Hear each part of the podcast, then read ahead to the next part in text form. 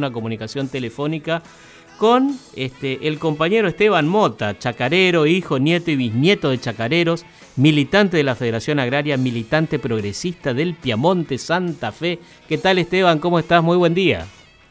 Hola, ¿qué tal? Buenos días.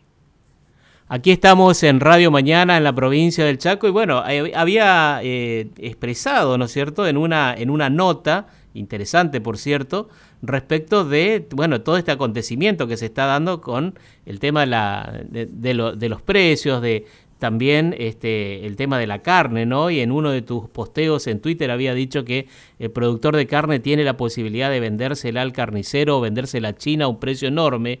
El productor no exporta ni le puede vender al carnicero, dice, pregúntelo al Senasa, en su respuesta a lo que había dicho eh, Alberto Fernández, ¿no? Que eh, había hecho una entrevista en donde el primer mandatario habló de la inflación, de la negociación por la vacuna, etcétera, y este en su eh, alegato, ¿no es cierto?, principal, la, el periodista había eh, puesto como titular que Alberto Fernández preferiría no hacerlo, pero si el campo no entiende voy a subir las retenciones o establecer cupos. bueno, escucho tu alegato respecto de esto. Sin duda que las expresiones del presidente generan mucha preocupación. Sí. Además de en el sector, pero también preocupación por la investidura del presidente, a quien debemos respeto, obviamente. Exacto. Pero eh, es claro donde hay una, una confusión, no sabemos si por falta de información intencional. Porque ahora todo el tiempo los productores, eh, bueno, la provincia del Chaco es una, eh, es una provincia productora ganadera eh, de, importante desarrollo y el productor no fija precios, pero no fija el precio ni siquiera de su propio novillo cuando lo vende. Entonces yo ahí lo, que le respondía cuando dice, bueno, el productor elige vender a China, no, el productor le vende un frigorífico, inclusive a precios enormes, inclusive hoy lo que se está exportando a China es una carne de baja calidad que vale menos de lo que se paga en el mercado interno. Ajá. Eso también es, es un dato que no es, que está alejado de la realidad. Y segundo, cuando se elige vender al carnicero, si un productor lo vende al carnicero, está vendiendo ilegalmente porque no está pasando por el SENASA. Claro. el carnicero le puede vender solamente a frigoríficos que estén habilitados para la faena, y es el frigorífico, o puede terminar vendiendo en una feria, donde se fija el precio.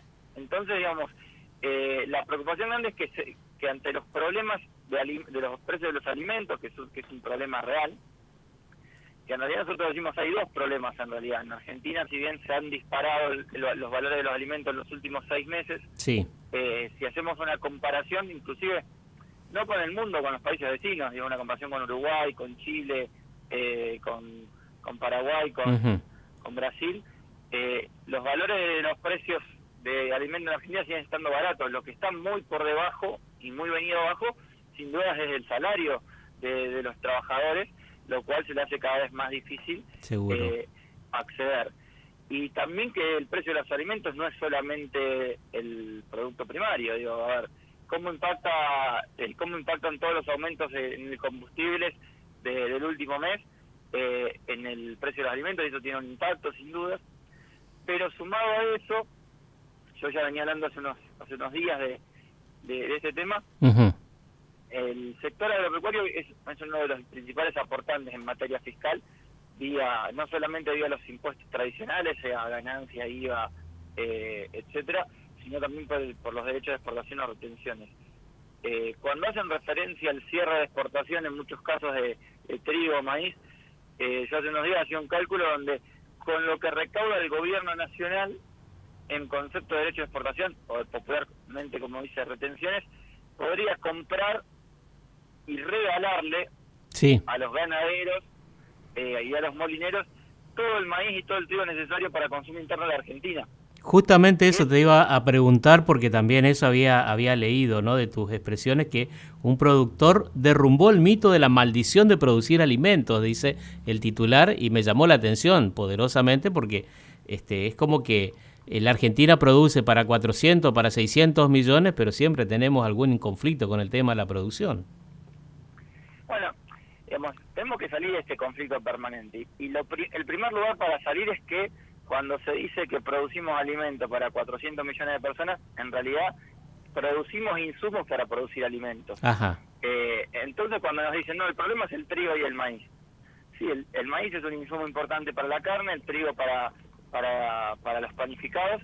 Ahora, estamos hablando de dos insumos, en el caso del trigo, que representa con suerte el 15% del costo final del pan, y estamos hablando del maíz, que es un insumo que representa entre el 20 y el 25% del costo de la carne. Sí.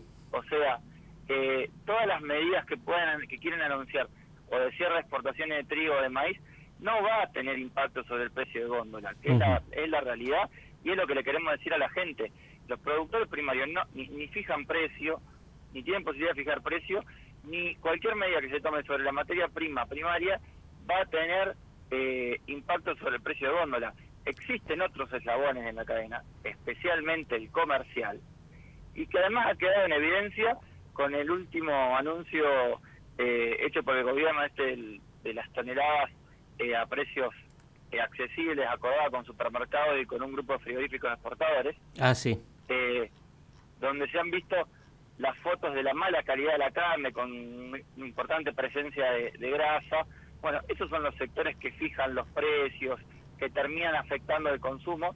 Y el gobierno va, cierra con esos sectores y se olvida del carnicero barrio, del almacenero barrio, que es aparte que cuando estamos en crisis es el que le, el que le, el que le da fiado al vecino porque lo conoce toda la vida. Entonces, hay un desconocimiento del interior del país, eh, hay un desconocimiento de la comercialización y siempre hay una búsqueda de, de poner al productor agropecuario como responsable eh, y emparentarnos políticamente con un sector u otro. La verdad, nosotros somos productores, lo que nos interesa es que eh, hacer viable el resultado de cualquier medida que vaya a tomar el gobierno sí. en este momento vinculado o a cierre de exportación o aumento de retenciones, lo único que va a hacer, por un lado, es que afectar a productos alternativos y que cada vez se haga más soja, porque es el producto agrícola que menor inversión necesita para ser sembrado. Y segundo, en el tema de la carne, yo hay veces que tengo la sensación que algún periodista eh, que se crió de la General Paz para adentro, ¿no es cierto? eh, se cree que hacer carne es eh, más o menos preparar una masa, amasarla, meterla en el frío y que está el bife hecho, ¿no? Y después de cocina. Eh, a ver, lleva años. Se tienen que tomar medidas, determinar la carne. Digo, si, si se vuelve a afectar, tenemos la experiencia del año 2006-2007 cuando cerró la exportación de carne. Argentina se quedó sin volumen, se empezaron a liquidar las, se empezaron a liquidar los vientres y, eso implica que en el mediano plazo la carne va a ser cara por simplemente por oferta-demanda, claro. ¿cierto? Porque va a haber cada vez menor oferta, Exacto. inclusive para el mercado interno. Entonces, eh, hay políticas, sobre todo agropecuarias, vinculadas a la ganadería, a la lechería, que exigen planificación y estabilidad en años, y acá se piensa que hacer un bife es lo mismo que hacer un kilo de helado, y no es lo mismo. No es que se arma una mezcla, se le enfría, el otro día está el, tal bife hecho. Acá hay, hay años de genética, de preparación, de alimentación, hay digo, hay, hay genetistas, hay criaderos, digo, hay invernaderos, hay engordadores, y está el frigorífico en el medio y el carnicero. O sea, es un, un encadenamiento productivo en el medio y comercial que no es una determinación de un día para el otro que, que, una política va a determinar que la carne baje per se o que la carne suba o que haya más o menos carne de un día para otro. Claro, bueno, acá lo tenemos a nuestro compañero que quiere incursionar en el área de la producción ganadera, pero todavía no se anima, ¿eh? René Vega. ¿Qué tal, Esteban? Eh, muy buenos días, gracias por la comunicación, por supuesto, como siempre, ¿no? Haciendo un análisis de esta situación, de, digamos, de la producción agropecuaria acá en, en nuestro querido país. Y bueno, ustedes vienen hace bastante tiempo trabajando esta temática, eh, con propuestas. Eh, ahora, eh, te consulto, em, desde el punto de vista político, digamos, indudablemente no hay una política de Estado en esto, ¿no? Que em, organice la situación en lo que tenga que ver con la producción agropecuaria. O sea, se ataca por ahí la coyuntura.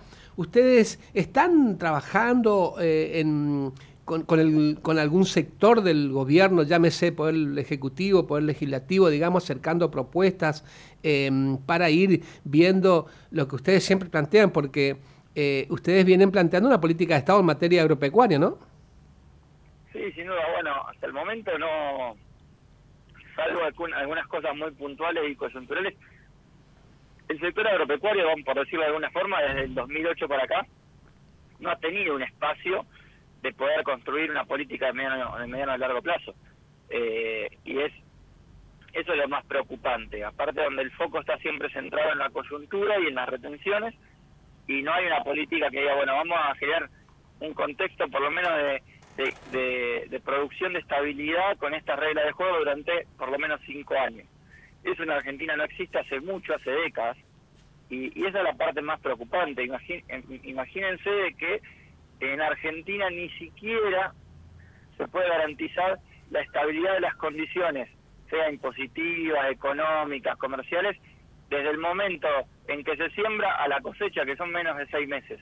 O sea, yo siembro con unas condiciones y nadie me garantiza que para el momento de la cosecha, que son a seis meses, yo voy a tener las mismas condiciones con las que sembré. Eso es lo grave de la Argentina, la improvisación permanente del actor sobre la coyuntura y los resultados nunca son eh, favorables, porque en realidad todas estas medidas de coyuntura, eh, lamentablemente, en vez de beneficiar a la mesa de los argentinos, como es la preocupación del presidente, que también es nuestra preocupación, eh, terminan beneficiando a un puñado de empresas pícaros que siempre terminan ganando, que son las los grandes exportadores en Argentina que se llevan una torta de plata, que se la sacan finalmente al productor y que nos cuesta creer que el Estado inocentemente no se da cuenta de esta situación o es socio de esta situación.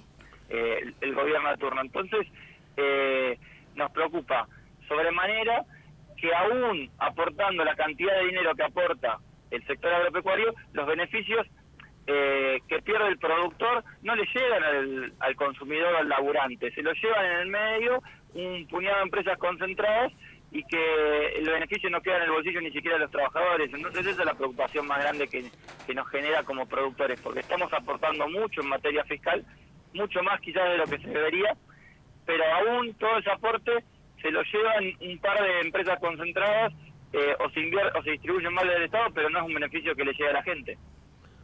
Claro, totalmente, sí. Es, eh, digamos, atacar la coyuntura, digamos, algunas, algunos discursos por ahí eh, políticos que también generan, digamos, esta serie de cuestiones que tienen que ver con eh, rispideces, ¿no? Con un sector tan importante para, para la producción de, alimentos acá en nuestro, nuestro país, en la Argentina.